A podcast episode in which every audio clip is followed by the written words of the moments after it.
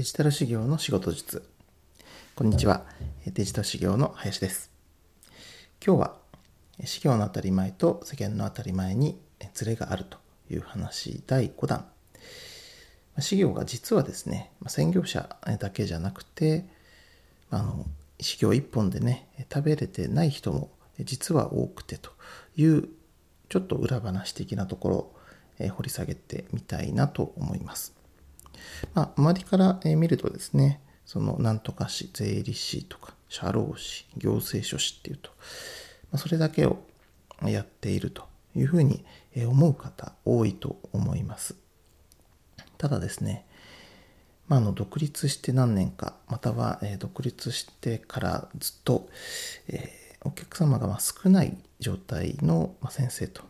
いうのも少なくないのが修行の実態といったところがあります。そうすると、まあ、当然それだけでは生活していけないというケースもまあまああるということになります。じゃあそういった先生何をしているのかとどうやってこうね生活を成り立たせるのかということになるんですけれども、これはあの様々なケースがあるようです。まあ、一つはそのアルバイト、パート、またはその派遣社員みたいなね、形で、まあ、多少関連のある、またはまあ全然関連のない仕事を務めながら修行をやるななんていうことも結構多くあるのではないかなと思います。あと他のね先生の事務所に勤めるとか手伝うとかいったところで、まあ、報酬を得たりとかいう流れもあります。まあこの修行として資格を取って独立する過程でそれぞれの専門性の中身、まあ、その部分については勉強するわけなんですけれども実際にどうやってお客さんを呼ぶのかどうやって経営をしていくのかこういったところは、まあ、教えてもらう機会がないと。まあ、そこに、まあ、少しね、えー、原因もあるのかなと思いますしまたちょっと困ってしまったなとお客さんが少ないなという時に前回のコンテンツで申し上げていたような専門性をね高めにいってしまう先生というのも多いように思います。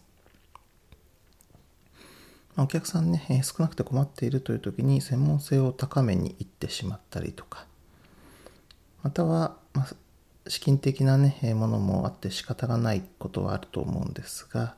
あの、アルバイトとか、そういったところにこう行ってしまうと、本業の部分が、まあ、一層ですね、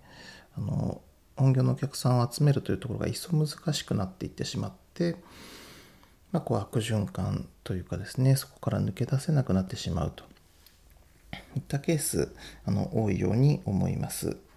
まあ、似た事例としましてあ、とはその行政の、まあ、お仕事というのも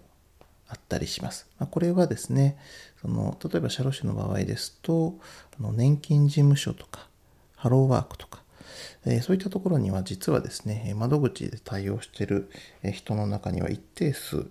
えーそこの役所の人ではなくて、社労士がですね、派遣されて、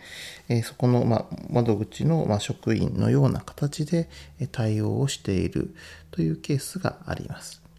こういった行政のお仕事、行政の手伝いみたいな仕事ですね。まそこにあのハマっていく先生というのも、ま、よく見かける、え、形ですね。ま、もちろんその行政の窓口とかで多くの人のお役に立つというのもそれはそれで一つのあり方かもしれないです。ただ自分でねこう開業をするという形で登録をしてなんかこう行政のね決まった窓口の仕事をするというのもちょっとね、まあ、本当にやりたかったのかなというのは、え、思うところでもあったりします。まあ、こういったこう、ね、兼業であるとか、え、行政のお仕事ばっかりねこうやってしまうとどんどんどんどん悪循環でなかなかこうねご自身での集客みたいなところをしなくなってしまう。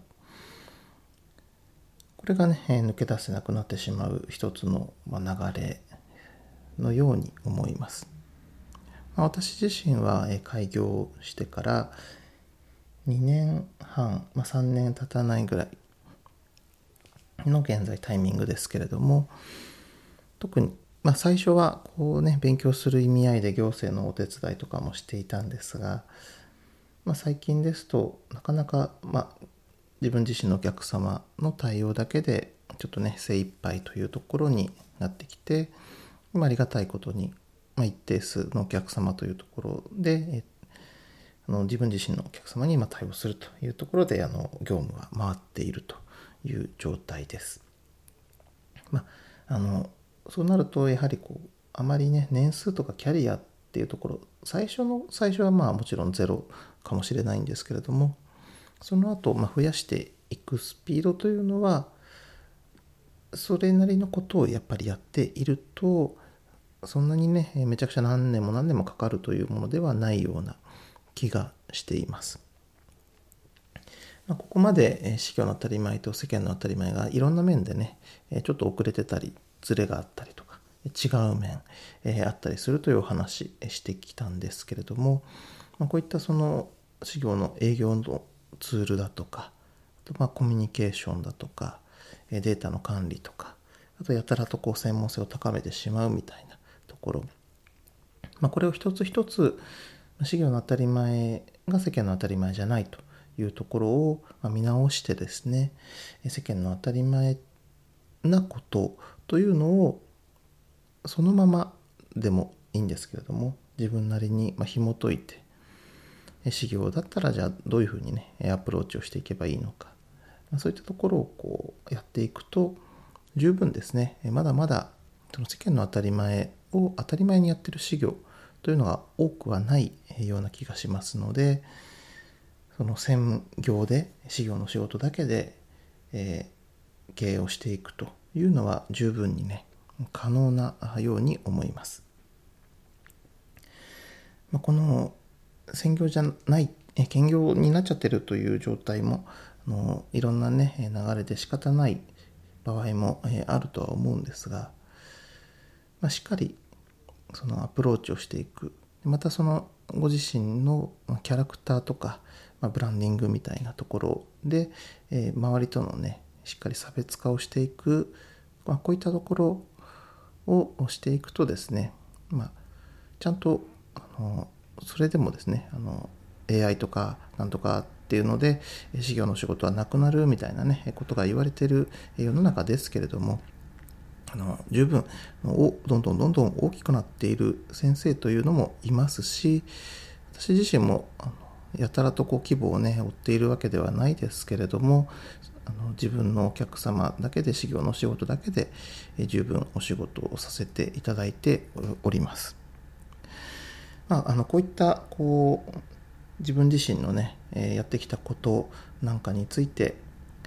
あの自分自身のお客様というのももう何万社とかねそうめちゃくちゃ増やすということもできませんので今後ね私自身もどうしていこうかというふうに考えた時にあのデジタル事業のオンラインサロンというところを立ち上げたという経緯にもつながってくるんですけれども、多くの事業とかコンサル業また経営者の方に、ま、ノウハウを共有してねみんなでこう良くなっていきたいなというところがあります。なのでまああの少しね課題を抱えてたりとかする方いらっしゃればこのオンラインサロンあのご案内のリンクとかいろんな場所にね貼ってあったりしますので一度えちょっと覗いてみていただけるとありがたいなというふうに思います。あの多くのね、えー、少し課題の抱えてらっしゃる先生なんかがのより良くなってそれを通じて世の中全体がね行っていくようなことを期待してまた次のね、話題のシリーズに行きたいと思います。資業の当たり前と世間の当たり前がちょっとね、ずれがあるよというシリーズ、今回のこちらの内容で終えたいと思います。ご清聴ありがとうございました。